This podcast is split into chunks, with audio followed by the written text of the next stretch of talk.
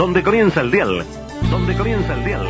Conversación finiquitó, Calandraca llegó. ¡Chao! A las 5 en punto de la tarde, en punto de la tarde. Una voz, la de Carlos Solé, la de Carlos Solé. I have a dream. I have a dream.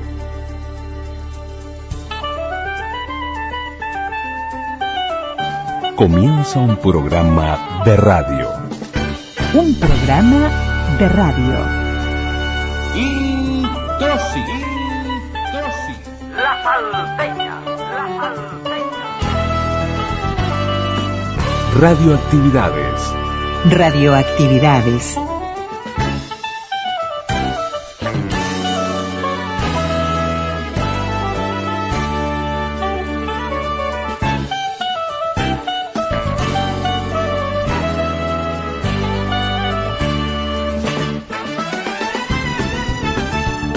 Celebramos la palabra.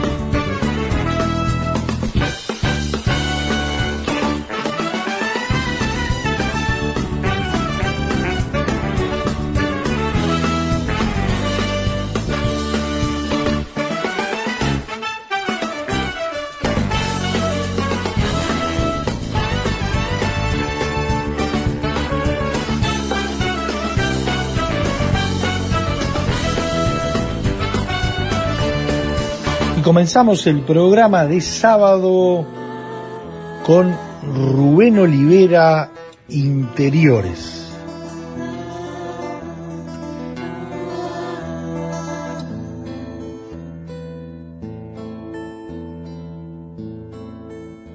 En la mesa, sandías de yeso, mil platitos cubren la pared. Un San Jorge cuidando la siesta y a su lado sonríe Gardel.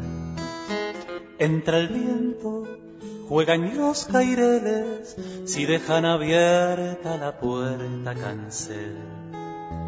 Y se cuela en los cuartos, remueve olores secretos, colonia y laurel.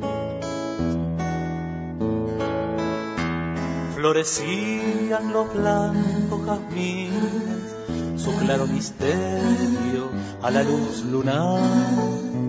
Florecían los jazmines blancos y a todos un ramo les iba a llegar. Florecían las lunas de enero y la calle Fraiventos olía a jazmín. Madera sonora en la radio y Solina Núñez hablaba de amor.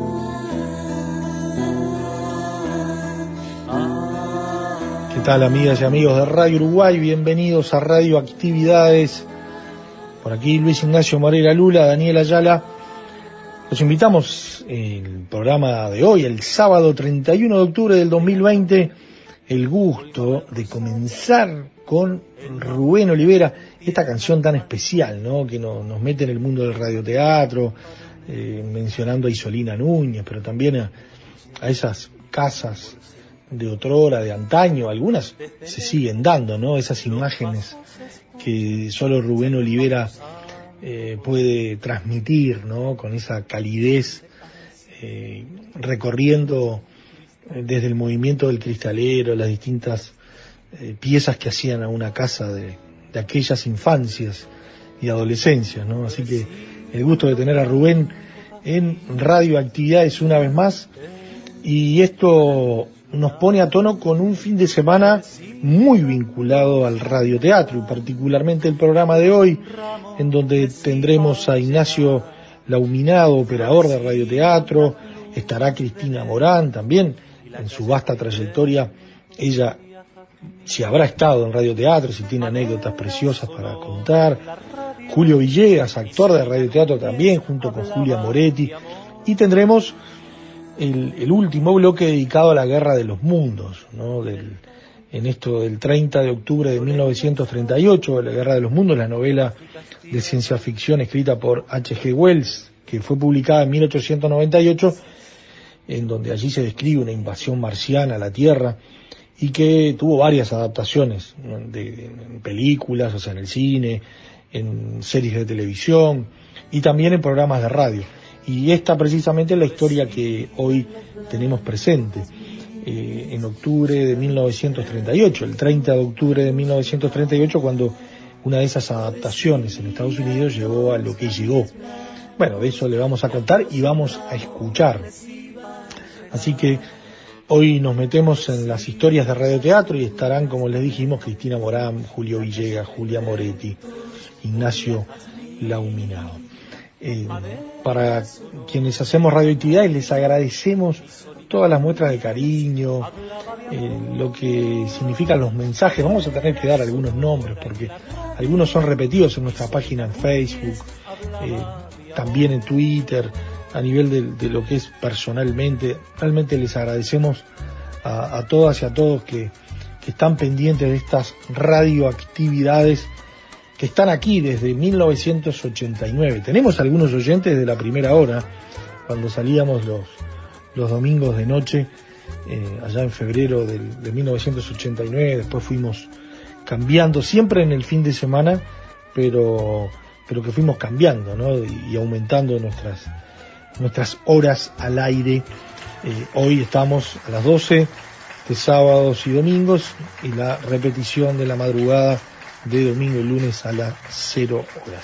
Por allí le nombraba Facebook, Twitter, radioactividades durante toda la semana. Podcast. Radioactividades. Programas DX. Spotify. Anchor.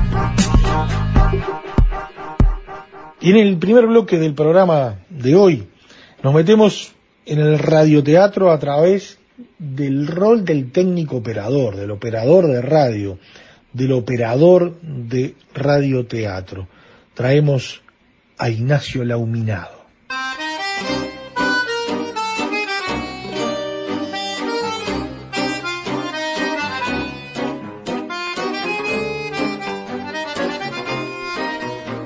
Empezaron con el Teatro de la Imaginación. Lo dirigía Ferreira. Pero todo el elenco de, la del Teatro de la Imaginación, todo el elenco era de la Comedia Nacional. Teatro de la Imaginación.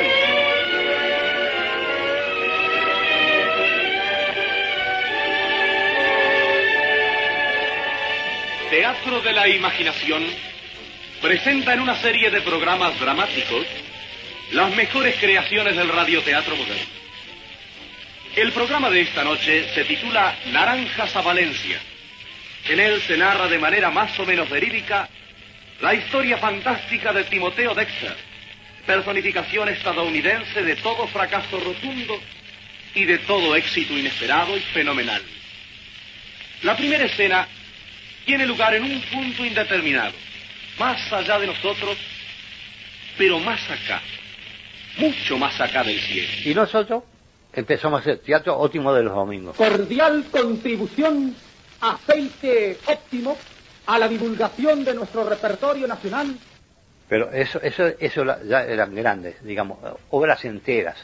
Las otras, las otras sí, había varias este, de, que iban durante el día de media hora, chicas. Estaba Tolbe, todo, eh, Julia Moretti, todo, todo, Nubel Espino, todo que se, Pérez Larre, todos esos. Porque habían, se hacía, yo que sé, un promedio de unos cinco radioteatros en el día. Sí, el problema, el problema era, era que lo dijo lo, que nosotros le llamamos fainá, porque eran grandes así. Y había que marcar, digamos, dónde estaba el golpe que, queríamos. Pero ¿qué pasaba? Que, teníamos para buscarlo un segundo. Mientras, mientras estaba haciendo la letra, nosotros poníamos la audición y buscar el golpecito.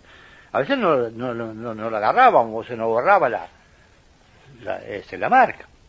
No, era, era, la música era, brava. Y la música, eh, digamos, cumplía un rol, un rol determinado. Si es, si es una obra, digamos, dramática, uno trata de ayudar con, con efectos, con música dramática que, que, que, prenda a la gente, ¿no? Me voy contigo, Anissa. Ah, espera.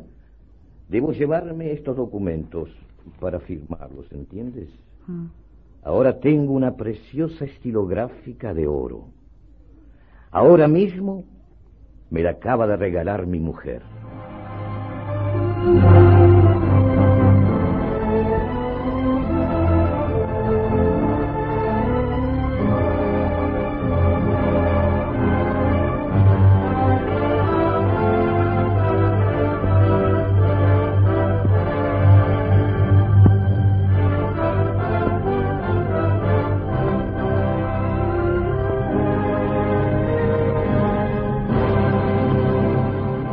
Compañía Oleaginosa Uruguaya Sociedad Anónima, cuya honrosa tradición industrial garantiza la inalterable pureza y calidad de sus productos, ha tenido el agrado de presentar en nombre de Aceite Óptimo, el aceite que es mejor, mucho mejor que bueno, una de las grandes veladas de arte del espectador, el Teatro Óptimo de los domingos, con la versión de la comedia de Ladislao Fodor, arreglo de Marcelo Rizana,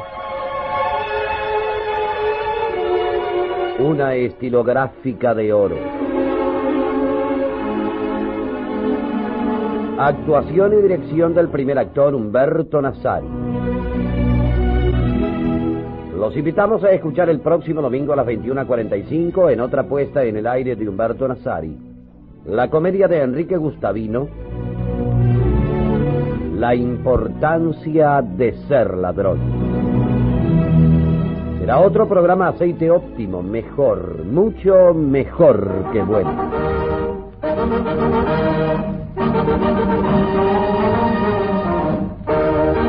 Presentó Cousa, productora de Óptimo, el aceite cuya pureza no es superada por ningún aceite del mundo. Fue una producción, masa y compañía.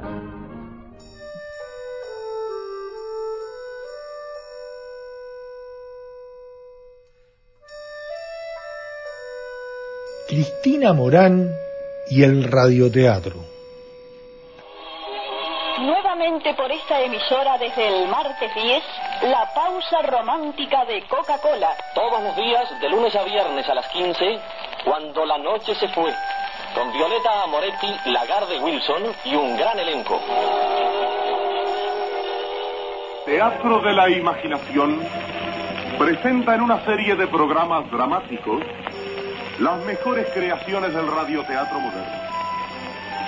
El programa de esta noche... Radioteatro de las 13.30, que dirigía Carlos Tolbe, un gran hombre de radio, un hombre tan inteligente, tan talentoso, tan sensible para el arte. Él además buscaba la música, él la probaba, un loco de la guerra. Era con un carácter endiablado, pero trabajar con él era una garantía, porque aprendías, porque los radioteatros se ensayaban.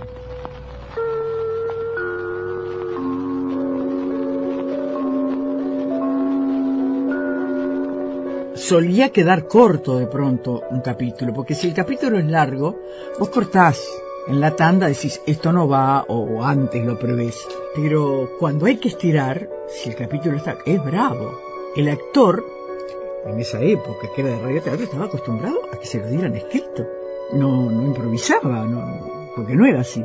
Y entonces había que estirar en un capítulo y estaba Glauco Pérez Larre, que era endemoniado, con otro actor. Y Glauco estaba de espaldas al control, es decir, a Carlos Tolbe.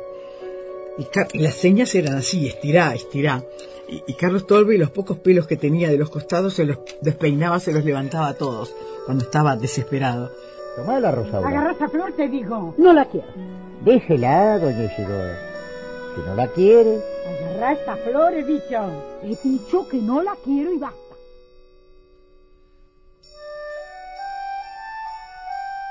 Y al otro actor, que estaba de frente a él, le dijo que estirara. Estirar, le decía, con las señas correspondientes. Y el actor entendió y de pronto algo que daba mucho resultado porque se tomaba el tiempo, viste, sacás la cajilla, se hace el ruidito del cigarrillo, sacó la cajilla de cigarrillo y le dice a Glauco, ¿fuma? No, dejé, le dijo el otro y se terminó el capítulo. se terminó el capítulo y el pobre Carlos Tolbe caminaba por las paredes, quería matarlo, porque se terminó. En lugar de terminar a las 2 menos 5, terminó a las 2 menos 10. Viva Carne, viva América, que viva la libertad.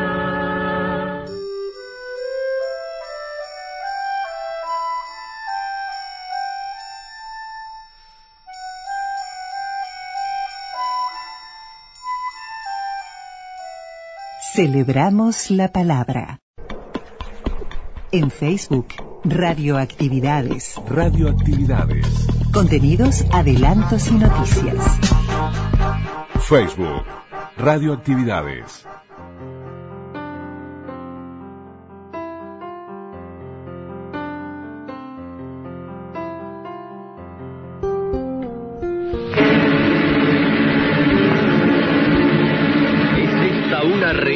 De Humberto Nazari? Interpretando el monodrama original de Pedro Bloch, Las manos de Eurídice. Con la colaboración en el montaje musical y sonidos de Ignacio Lauminado.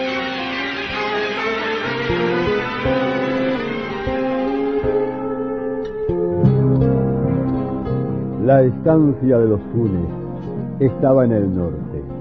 Su dueño, don Leoncio Funes, era un hombre de costumbres aristocráticas y acostumbrado a vivir bien. Por eso pasaba la mayor parte del tiempo en la ciudad, dejando la estancia a cargo de su capataz, Javier Medina, un hombre de grandes condiciones, cuyo único defecto era repartir su corazón entre todas las mozas próximo martes a las 15, por esta emisora, un nuevo ciclo de novelas sentimentales. Escuche la pausa romántica de Coca-Cola con Violeta Amoretti, Pablo Lagarde Wilson, en la apasionante producción de Mario Castro, Cuando la noche se fue.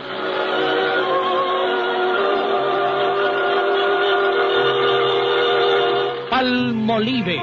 El suave jabón de belleza presenta su teatro Palmolive del aire.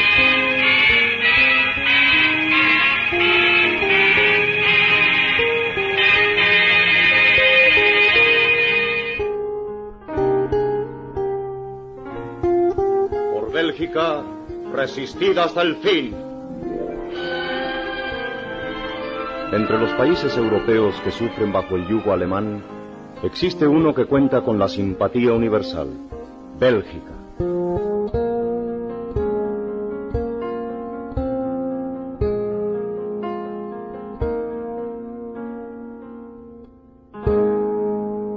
Raúl Barbero. Los años 29 y 30, acá en la radio, algunas compañías de aficionados, sobre todo de los aficionados que recorrían el interior del país y estaban muy disciplinados, muy bien afiatados, empezaron a dar por radio obras, pero igual que en el teatro. Y con un absurdo, porque todas las acotaciones que figuran justamente en los famosos libretos de Argentores, ¿no? que dice, la escena representa tal cosa, hay un pedestal en tal lado y un florero. Eso lo leía el locutor, que en aquel tiempo se llamaba speaker, no se llamaba locutor. Y era una cosa que sacaba de foco al público, porque de repente en medio de una escena eh, entra fulano de tal, de ser, tal como estaba escrito por el autor teatral. Eso era lo que yo llamo el teatro en el atril. Era la obra de, de teatro ahí y leer con una letra infinitamente chiquitita, ¿no? que se agrupaban tres o cuatro y apenas veían aquello, este, pero eso duró año 32, año 33, hubo figuras muy distinguidas en ese teatro del aire, ¿no? Pero entonces había que sacar el autor propio del radioteatro, el que escribiera para radio, eso era lo que no aparecía. La BBC presenta El ingenioso hidalgo Don Quijote de la Mancha.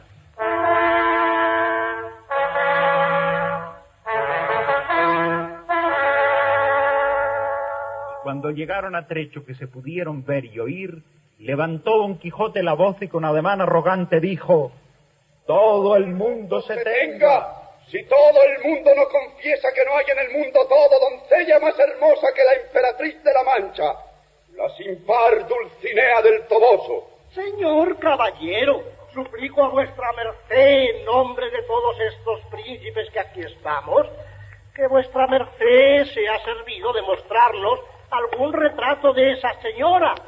Y aún creo que estamos ya tan de su parte que aunque su retrato nos muestre que es tuerta de un ojo y que del otro le emana vermellón y piedra azufre, con todo eso por complacer a vuestra merced diremos en su favor todo lo que quisiera. No le emana, canalla infame, no le emana, digo eso que decís, sino ámbar y algalia entre algodones. Y no es tuerta ni corcovada, sino más derecha que un uso de guadarrama. Pero vosotros pagaréis la grande blasfemia que habéis dicho contra tamaña verdad, como es la de mi señora.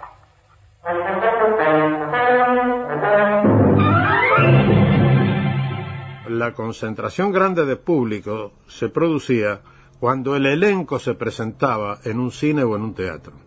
Ahí sí, porque la radio daba esa cosa fascinante de no conocer al interlocutor, porque ¿eh?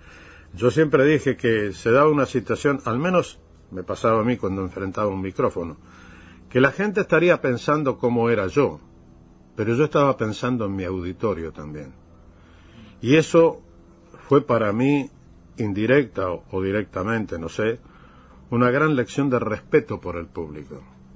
Yo estaba pensando en un abanico de audiencia donde estuviera un niño, estuviera un jovencito, estuviera una chica, estuviera una madre, un ama de casa, un abuelo. Para mí era sagrado lo que yo iba a decir. ¿Cómo podía penetrar en el hogar? Porque la radio tenía una penetración tal en los hogares, en la radio acá en el Uruguay y en la Argentina, que el aparato, el segundo aparato de cada casa ya empezaba a ser una necesidad. Porque como había horarios coincidentes de programas que le interesaban al hombre o a la mujer, generalmente al hombre le interesaba un informativo y por ahí venía una compañía de radioteatro que trabajaba a la misma hora, entonces empezó el segundo, el segundo receptor empezó por ahí por los primeros años de los 40, ¿no? Eh, y ya tenía sus idolatrías, ya la, gente tenía a fulanito de tal o a menganito tal, ya como, como cosa de tener que ir a ver necesariamente porque era mejor eso que comer, ¿no? Entonces cuando se presentaban al interior, la curiosidad de la gente para ver si el individuo correspondía a la fantasía que él se había hecho sobre ese personaje, y gritarle insultos a los villanos y ¿eh? Y, y, querer pegarles, querer pegarles en la calle al salir de un espectáculo, eso sí, acá se vivió, se vivió, sí, cómo no.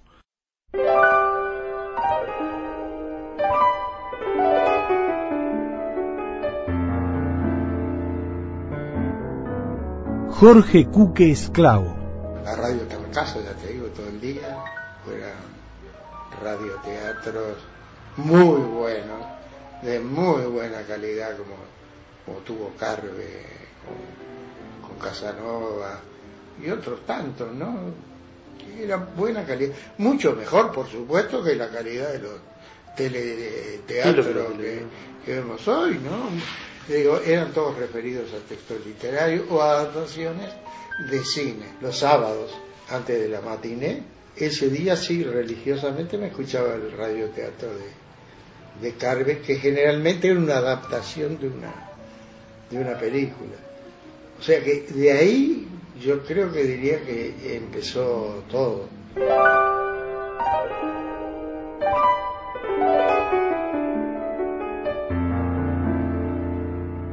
Julia Moretti. ¿Cómo era la adolescencia de Julia para haberse acercado a la radio? Era muy difícil escapar al entorno familiar, porque mi padre era director teatral de una asociación que todavía existe, de una asociación coral que se llama Guardepasa, que todavía existe. Y él era el director de lo que se llamaba el cuadro dramático. Mis hermanos, que eran bastante mayores, eran actores. Así que era muy difícil. Tampoco lo deseaba escapar, simplemente vivía en ese medio en ese medio artístico. Y a los 14 años, este, estando en el Liceo Zorrilla, me llama un director al que le debo mucho, muy severo, pero nos formó de una forma increíble, que se llamaba Humberto Nazari, para trabajar en radio. En ese entonces se llamaba a las chicas que ingresábamos así, no cobrábamos nada, éramos meritorias porque íbamos a escuchar. Pero él enseguida se dio cuenta de que yo tenía ciertas condiciones y empecé a trabajar en radioteatro. Vasca Gomercindo. Se le nota acobardado sin poder dar un paso más. Gumercindo tiene ahora una expresión de alucinado, El miedo, la angustia y la desesperación alteran su rostro, su ropa raída, su cabello desalineado, su paso inseguro y sobre todo su mirada revelan el drama de su vida. Su triste mirada recorre ambos lados de la calle. Lentamente se acerca a la puerta de la casa y casi con timidez se decide a tocar el timbre. Nadie contesta. ¿Habrán salido? Gumersindo ha retornado. Ha vuelto a su casa. Eso es lo importante. Había que estudiar los libretos, porque no había que, no, no, no se podía volver para atrás, era todo en vivo. ¿Cómo era un, un día de Julia cuando llegaba a la radio? Los libretos estaban antes, estabas Sí. ensayando previamente y salías. y salía. Y otras veces hemos ten- salido, como se dice, al toro, ¿no? Porque los libretos no estaban y, y nos iban pasando. Una vez pasó que nos iban pasando por debajo de la puerta las hojas. Una- un actor que, un direct- no, un autor, era tan bueno como inconsciente. Estábamos haciendo y iba, iba pasando las hojas. Yo no, no, no viví esa experiencia, pero mi hermana Violeta sí. Pasaba las hojas por la puerta a medida que estaba haciendo el, el libro, te das cuenta que eso no se dio más. Nuevamente por esta emisora desde el martes 10, la pausa romántica de Coca-Cola. Todos los días, de lunes a viernes a las 15, cuando la noche se fue, con Violeta Amoretti, Lagarde Wilson y un gran elenco. Julio Villegas. Era una radio que se dedicaba al radioteatro. Tenía varios espacios de radioteatro en el transcurso de su programación diaria.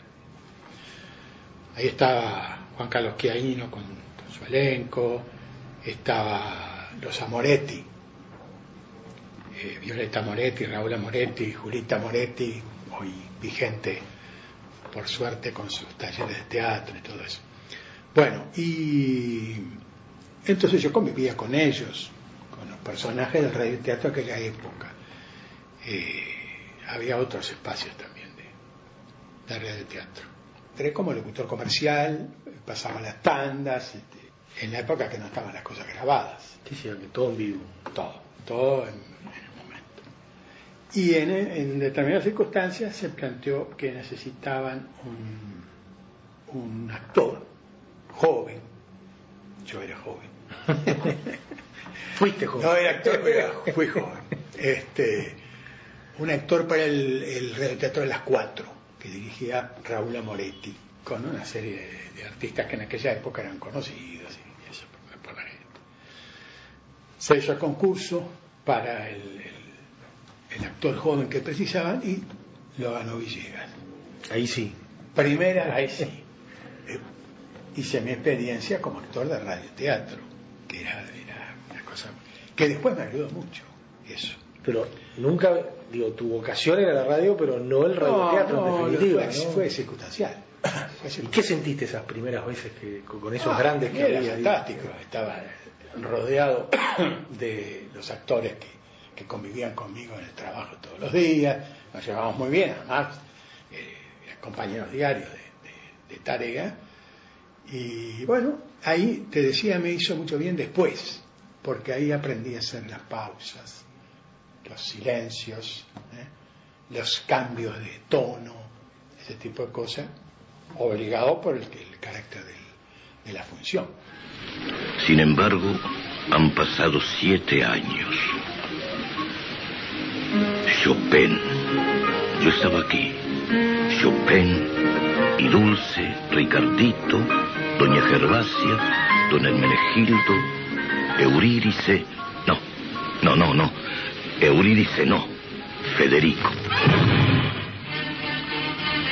La asociación femenina, las reuniones, las momias y las botas, Ruega por nosotros, los pobres que vamos en débiles barcas en busca del pan, y por los amores que en tierra dejamos, señora del mar. Las recitadoras, Ruega por nosotros los pobres que vamos en débiles barcas. en débiles barcas.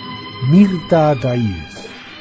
Este, en aquel entonces estaba así Isolina Núñez, Blanca Bruño, con Julio Alacio, Humberto Nazar, bueno, toda esa cantidad de gente que viví. Amigas, amigos, muy buenas tardes. El maestro Donato Raciati ha compuesto para mi homenaje y despedida este cambio. Yo deseo que en todos los hogares esté este disco para recuerdo, ya que en él quedará grabada mi voz para que no se olvide. Cuando estaba Isolina Núñez. eh, eh, Mauro Cartagena, ah, ¿Cómo era? O sea, tú, tú hacías las copias, estaban Sí, las copias no, pero- hechas. sí, ¿Cómo, pero- cómo, cómo se trabajaba en la interna de la radio? Era un ir y salir de gente permanentemente. claro, es impresionante. Porque era una catedral eso Sí, de la radio. sí, sí, era una catedral. Y además, la, fíjate que Radio Nacional tenía una fonoplatea. Y en esto de compartir con los radioteatros y escribir y después pasar a Bueno, lo- los radioteatros en aquel entonces estaba Isolina Núñez, estaba Blanca Urgueña, Humberto Nazari. Eh, ahí también yo hacía la locución, ¿no? Este, ya estaba, la- ya, ya era locutora de la radio. Ya no estaba, porque después ya con Puciano no seguí. Claro, pero tú hacías la locución y hacías la locución también de los radioteatros. Sí, sí. Está, sí, y bueno, no. y contame un poco cómo Y hacía era, también la foto. cómo era el trabajo, porque eh, El trabajo sin de... duda había, había y mucho ensayo, no había grabación. Había gra- sí, primero, eh, por- fíjate que a máquina que yo hacía la- la- las copias, se, eran ocho copias, para- así que ponele que había ocho personajes en, el- en ese, en ese día. Amigas, amigos, muy buenas tardes. El maestro Donato Raciati ha compuesto para mi homenaje y despedida este cambio. Yo deseo que en todos los hogares esté este disco para recuerdo, ya que en él quedará grabada mi voz para que no se olvide de. Actividades.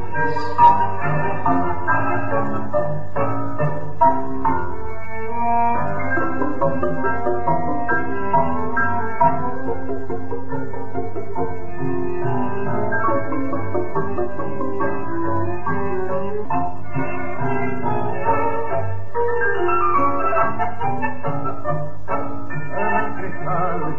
la que golpea, es tarde grita y cambió en el hogar. Y en el reloj, las sus manos casi juntas, ya son las dos y se enciende el reflector. Vengan a mí, personajes invisibles, quiero sentir que su voz es la emoción. Vivo color, en pinceles de la vida, ya son las dos, ya se ve el corazón. Dos de la tarde, comienza Victorina, mucho silencio, porque yo quiero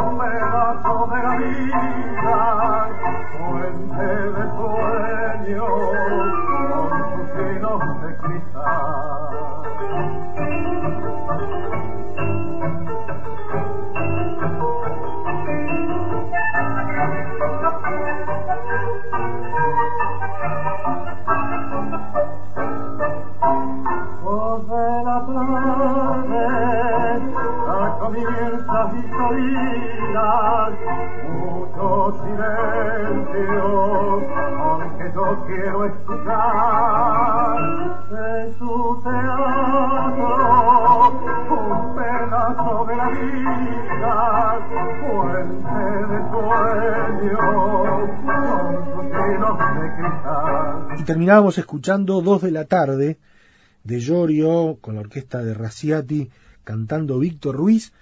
Allí aparecía la voz de Isolina Núñez. Eh, para nosotros capaz que no es así, pero por lo menos para el conocimiento de lo que nosotros conocemos no hay otro registro de voz de, de Isolina Núñez en algún registro de archivo.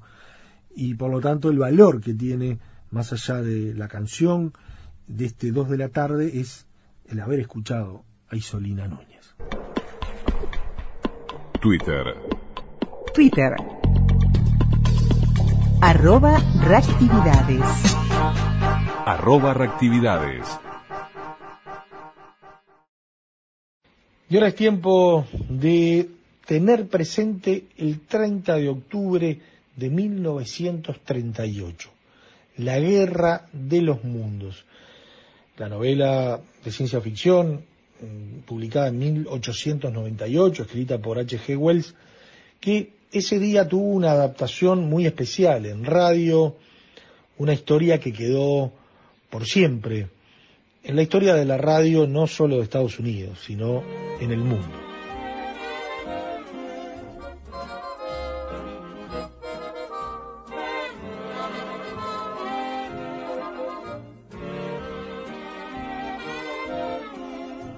La dramatización de la Guerra de los Mundos, escenificada por Orson Welles y el Mercury Theatre para la CBS, se ha considerado tradicionalmente uno de los hitos de la historia de la comunicación de masas, la demostración del gran poder que en 1938 tenía la radio.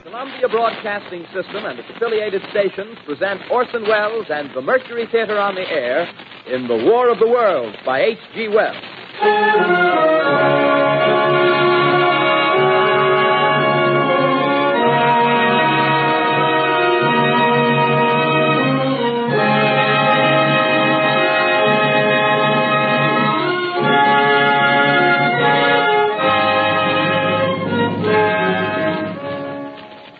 Gentlemen, the director of the Mercury Theater and star of these broadcasts, Orson Welles. We know now that in the early years of the 20th century, this world was being watched closely by intelligences greater than man's, and yet as mortal as his own.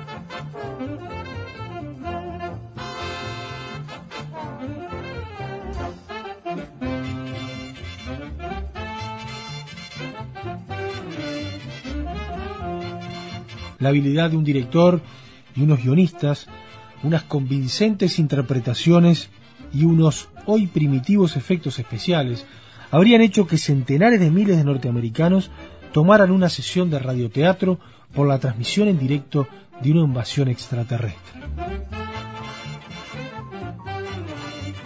Historias de radio. La Guerra de los Mundos, de Orson Welles era una adaptación de la novela homónima de Heber G. Wells, publicada en 1898, en la que también se basa la película de Steven Spielberg, que se estrenó en todo el mundo.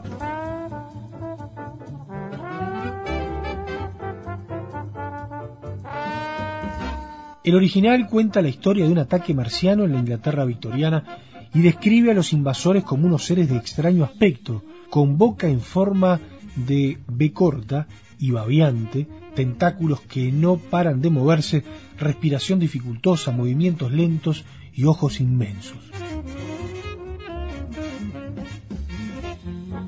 Todo esto me produjo una sensación parecida a la náusea, advierte el personaje del narrador. Los alienígenas avanzan por la campiña sembrando la destrucción con su rayo ardiente.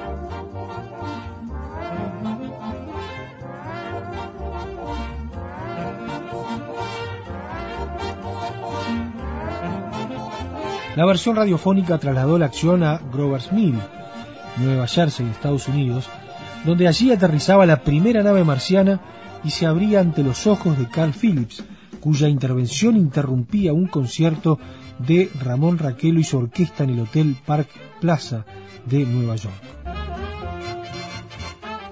We take you now to the Meridian Room in the Hotel Park Plaza in downtown New York, where you will be entertained by the music of Raymond Raquello and his orchestra.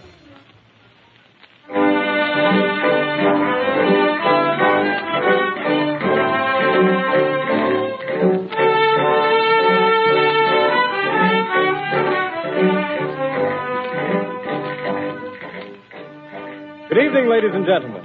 From the Meridian Room in the Park Plaza Hotel in New York City, we bring you the music of Raymond Raquello and his orchestra. With a touch of the Spanish, Raymond Raquello leads off with La Compancita.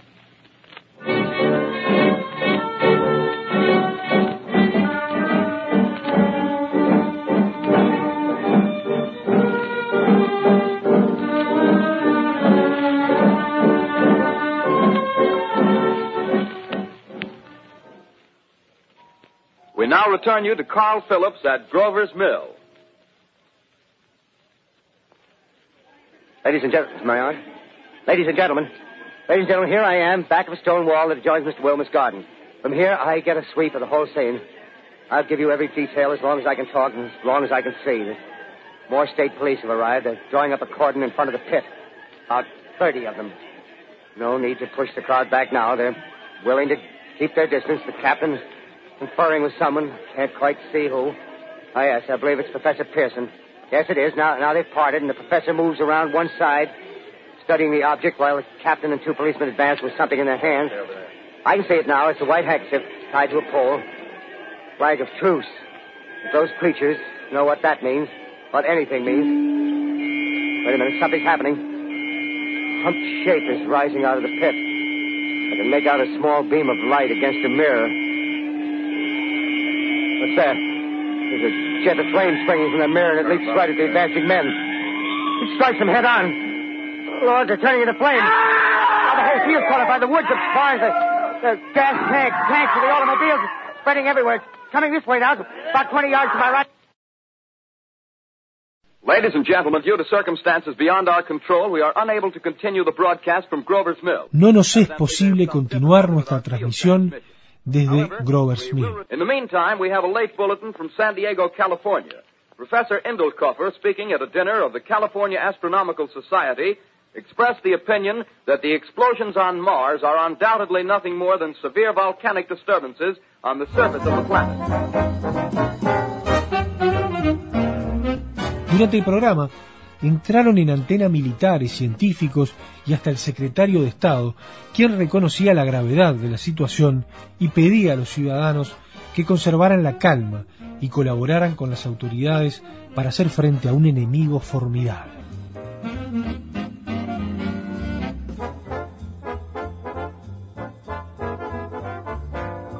We continue now with our piano.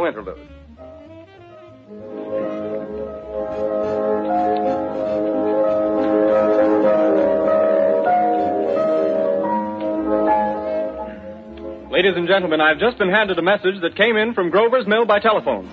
Just one moment, please.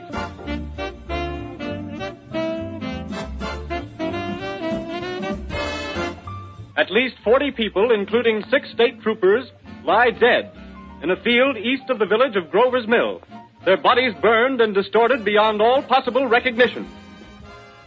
The next voice you hear will be that of Brigadier General Montgomery Smith, commander of the state militia at Trenton, New Jersey. I have been requested by the governor of New Jersey to place the county Mientras tanto, conservando nuestra fe en Dios, cada uno de nosotros debe continuar cumpliendo con sus deberes, de suerte que nos sea posible oponer a ese enemigo destructor una nación unida, valiente y consagrada a conservar la supremacía humana en esta tierra.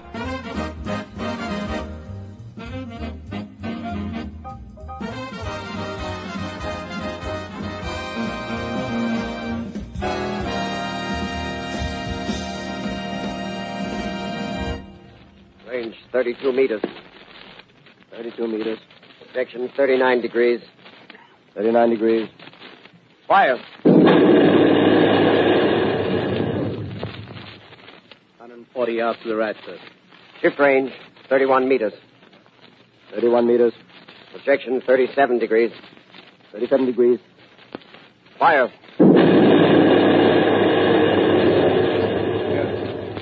Hit, sir. Got the tripod of one of them. They're stopped. The others are trying to repair it. Quick, get the range. Shift 50, 30 meters. 30 meters. Projection 27 degrees. 27 degrees. Fire. I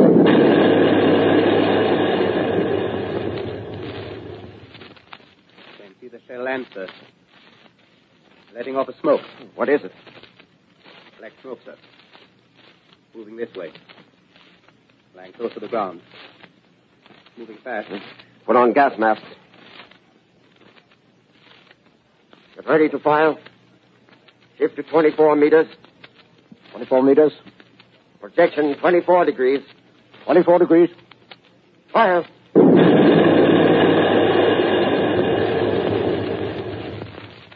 Still can't see, sir.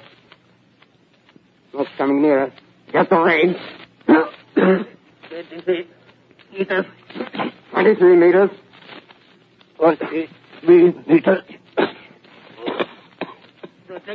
twenty-two, three, twenty-two, three.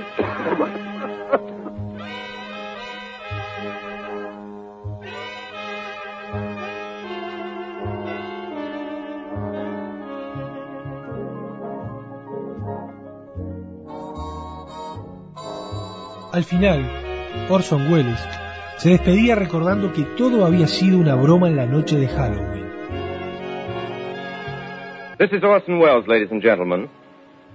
Out of character, to assure you that the War of the Worlds has no further significance than as the holiday offering it was intended to be.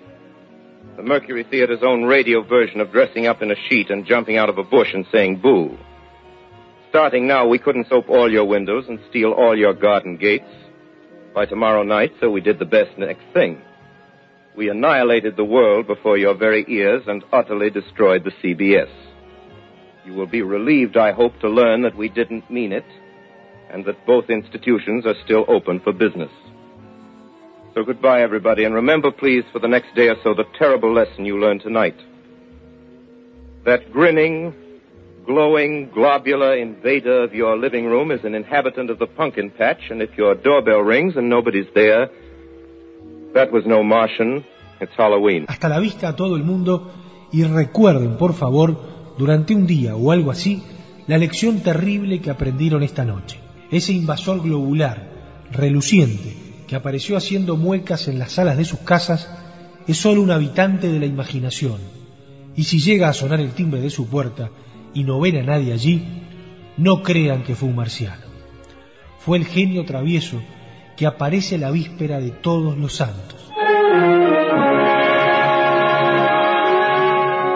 Tonight, the Columbia Broadcasting System and its affiliated stations coast to coast has brought you The War of the World by H.G. Wells, the 17th in its weekly series of dramatic broadcasts featuring Orson Welles and the Mercury Theater on the air. Next week, we present a dramatization of three famous short stories. This is the Columbia Broadcasting System.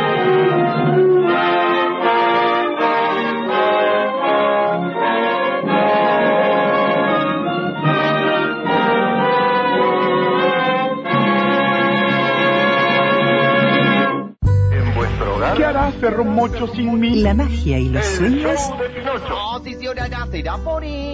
Viven en la radio. Aquí está el zorro. radioactividades. Conversación Calandraca llegó. Sábados y domingos al mediodía. Julio es Suárez. Domingos y lunes Pelo duro. A la medianoche. para todo el país.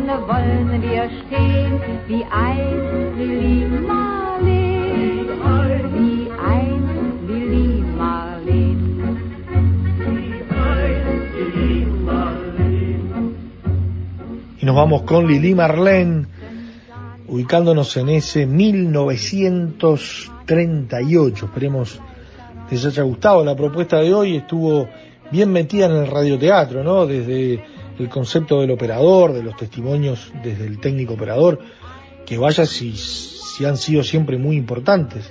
Los operadores para un montón de, de cuestiones que tienen que ver con la radio, sobre todo la radio en vivo, pero el fútbol, el deporte, el radioteatro, quizás de esos géneros que le permitían al operador ser sí una pieza de engranaje fundamental. Lo es siempre, pero que no me escuche Lula, el mejor de los operadores.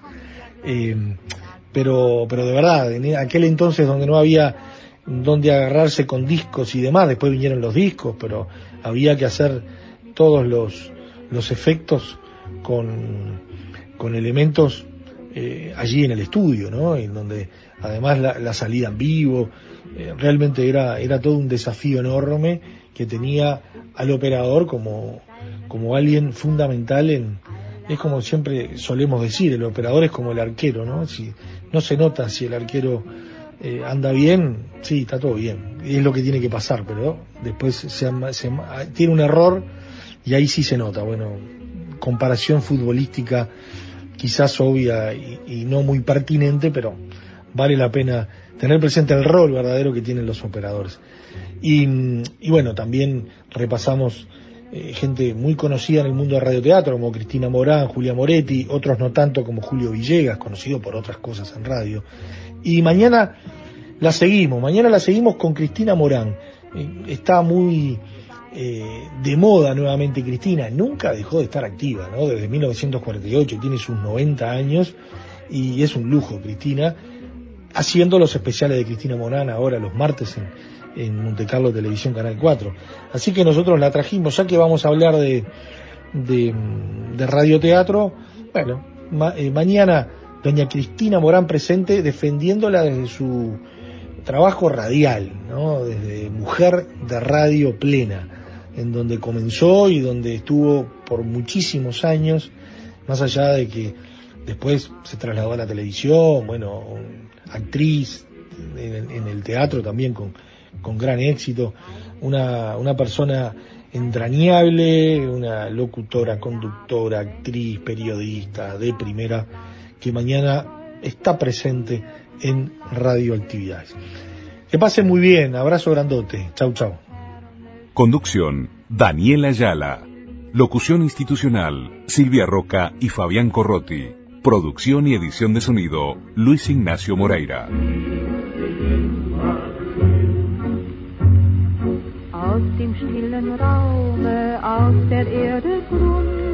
Wenn sich